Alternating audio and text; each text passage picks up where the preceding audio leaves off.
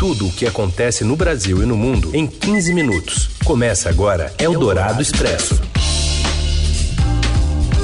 Olá, bem-vinda, bem-vindo. Eldorado Expresso começando aqui uma edição novinha em folha para você seguir bem informado ao longo do seu dia, né? Muitas vezes calha de ser na hora do almoço que você está escutando a gente. Eu sou a Carolina Ercolim, comigo Raíssen Abac. Tudo bem, Raíssen? Tudo bem, Carol? Boa tarde para você, para quem nos ouve no FM 107,3, no aplicativo, no rádio eldorado.com.br, na skill da Alexa. E um alô para você que está aí com a gente em podcast em qualquer horário. Vamos aos destaques da edição desta terça, 20 de dezembro. Camilo Santana, ex-governador do Ceará, é o escolhido por Lula para ser ministro da Educação. A atual governadora do estado, Isolda Sela, vai ocupar uma secretaria da pasta. A futura primeira-dama Janja da Silva quer uma amiga no Ministério da Mulher e embola a disputa de nomes da esquerda no primeiro escalão do novo governo. E ainda o segundo dia de greve dos aeronautas e a festa dos tricampeões mundiais em meio a uma, a uma multidão em Buenos Aires.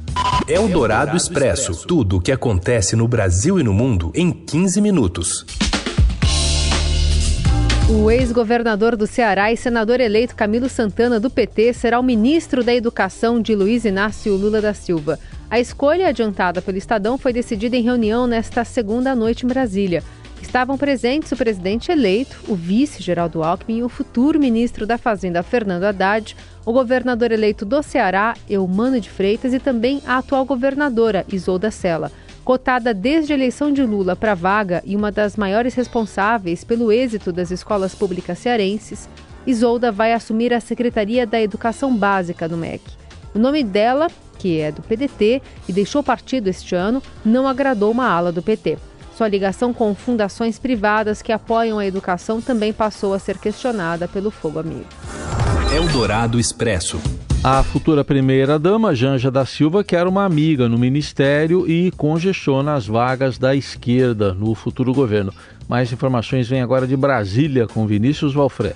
A futura primeira-dama Rosângela da Silva, a Janja, quer a ex-funcionária de Itaipu Maria Helena Guarese no Ministério da Mulher. Amigas e conterrâneas do Paraná, elas trabalharam juntas na hidrelétrica. A indicação feita pela mulher do presidente eleito Luiz Inácio Lula da Silva congestiona os espaços cobiçados por lideranças da esquerda no primeiro escalão do governo. A ativista e jornalista Aniele Franco, irmã da ex-vereadora Marielle Franco, que foi assassinada em 2018, era uma das cotadas para a pasta da mulher. A presidente do PCdoB, Luciana Santos, vice-governadora de Pernambuco, também estava no páreo. Com o interesse de Janja em placar a amiga, porém, uma ala do PSOL tenta indicar Aniele para o Ministério da Promoção da Igualdade Racial, que será criado. A interlocutores, Lula garantiu que as duas pastas vão sair do papel em homenagem às mulheres e aos negros que o elegeram. O movimento negro, porém, faz pressão para que o chefe da nova pasta seja Martivis das Chagas, secretário de Planejamento do Território da Prefeitura de Juiz de Fora, em Minas Gerais, e secretário nacional de combate à discriminação do PT. A confirmação desse petista no Ministério da Igualdade Racial dificultaria a participação de Aniele e de Luciana no primeiro escalão. Além da definição na pasta voltada às mulheres, o professor Silvio Almeida já teria sido designado para o Ministério dos Direitos Humanos. Assim como Maria Helena, Aniele Franco fez parte da equipe de transição do governo dedicada ao tema Mulheres. Luciana Santos, por sua vez, integrou o Conselho Político da Transição. Eldorado Expresso.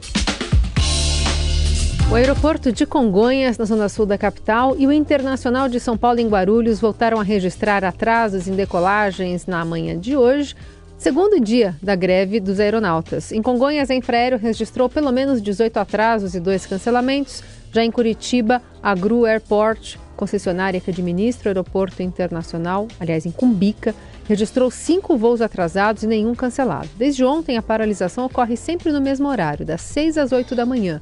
No primeiro dia, 50 voos em Congonhas sofreram atrasos.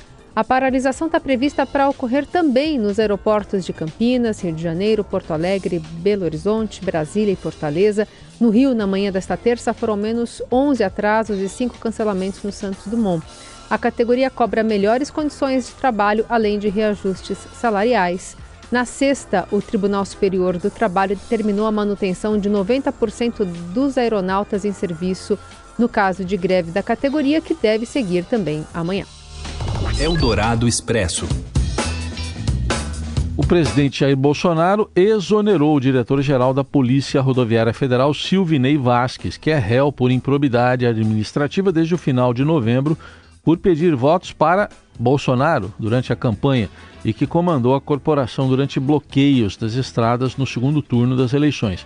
A exoneração foi publicada na edição desta terça-feira do Diário Oficial da União e assinada pelo ministro da Casa Civil, Ciro Nogueira.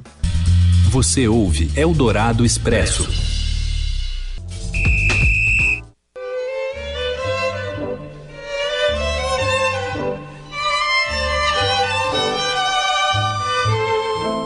Bem mais animado que esse tango lá em Quantas Buenos cabeças Aires. estão lá comemorando hoje? Milhares. Uma multidão que se concentra no obelisco na Praça da República em Buenos Aires para festejar a conquista da Copa com os tricampeões mundiais. A delegação argentina chegou por volta das duas e meia da madrugada, vinda do Catar, depois de um descanso rápido, né? A festa dos jogadores prosseguiu para o centro da capital argentina. Messi agradeceu o carinho dos jogadores, dos torcedores e dedicou o tricampeonato a todos os argentinos, inclusive Maradona. Em postagem publicada no momento da festa do Tri pelas ruas de Buenos Aires nesta terça, o craque repassou momentos da carreira relacionados com a seleção, desde o sonho de criança em vestir a camisa alviceleste, o vice no Brasil em 2014, até o título no Catar no último domingo. Mas a vida segue, né? O mundo da bola segue girando depois da Copa do Mundo e por aqui os times paulistas. Ah, é! Os times paulistas seguem em treinamento e mirando na temporada de 2023. Fala, Robson Morelli.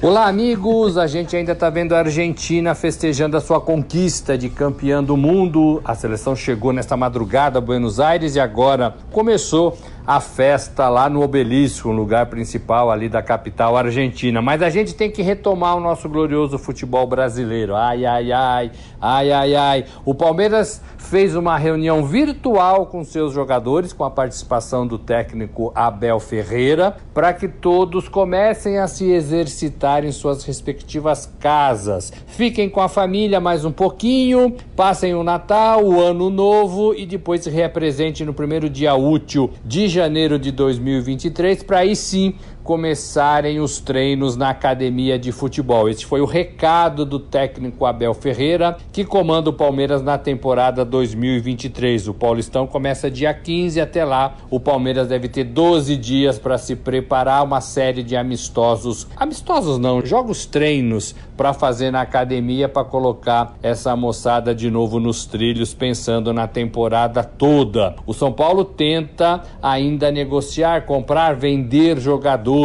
Léo, Léo Pelé, zagueiro, está sendo negociado por 3 milhões de dólares com o Vasco. É uma boa contratação para o Vasco, que agora tem dinheiro da SAF, pode se reforçar, passou por maus bocados na temporada passada, mas agora tem ali um planejamento para ser maior e ser melhor do que foi em 2022. O São Paulo, como já dissemos aqui em outras vezes, tenta se livrar de alguns atletas, tenta refazer o seu elenco e o Léo zagueiro pode ser mais um a deixar o clube do Morumbi. O São Paulo receberia 16 milhões de reais, é um bom dinheiro, daria para investir também em outro jogador, talvez mais novo, talvez olhar também para as categorias de base e deixar esse São Paulo de Rogério Ceni um pouquinho mais competitivo em relação ao que foi nesta temporada. Ainda estamos em 2022, gente, é isso mesmo. Enquanto isso, lá em Buenos Aires, a Argentina festeja o título, o tricampeonato da Copa do Mundo. É isso, gente. Falei, um abraço a todos, valeu. Eldorado Expresso. Uma mulher foi presa ao invadir a casa de Robert De Niro na madrugada desta segunda e tentar roubar os presentes que estavam embaixo da árvore de Natal do ator. Shanice Áviles, de 30 anos, estava sendo procurada pela polícia de Nova York quando invadiu a casa de De Niro. Segundo a imprensa internacional, ela é acusada de outros roubos e já foi presa várias vezes. Quando a polícia chegou, encontrou Áviles colocando os presentes natalinos do ator em uma bolsa. De Niro, que dormia no piso de cima, acordou com a confusão e, ao descer as escadas, flagrou a cena de prisão. Até então, a polícia não fazia ideia de que a casa era do ator de 79 anos. Eldorado Expresso. O Google está desenvolvendo um novo recurso que permitirá decifrar grafias difíceis de entender, como as letras de médico. Durante uma conferência anual na Índia, a gigante da tecnologia anunciou que trabalha com farmacêuticos para criar um modelo utilizando inteligência artificial que será incorporado ao Google Lens, ferramenta que já permite interpretar imagens. Quando estiver disponível, os usuários poderão fotografar a receita ou carregar fotos da galeria do celular. O recurso ainda não tem data de lançamento. Eldorado Expresso.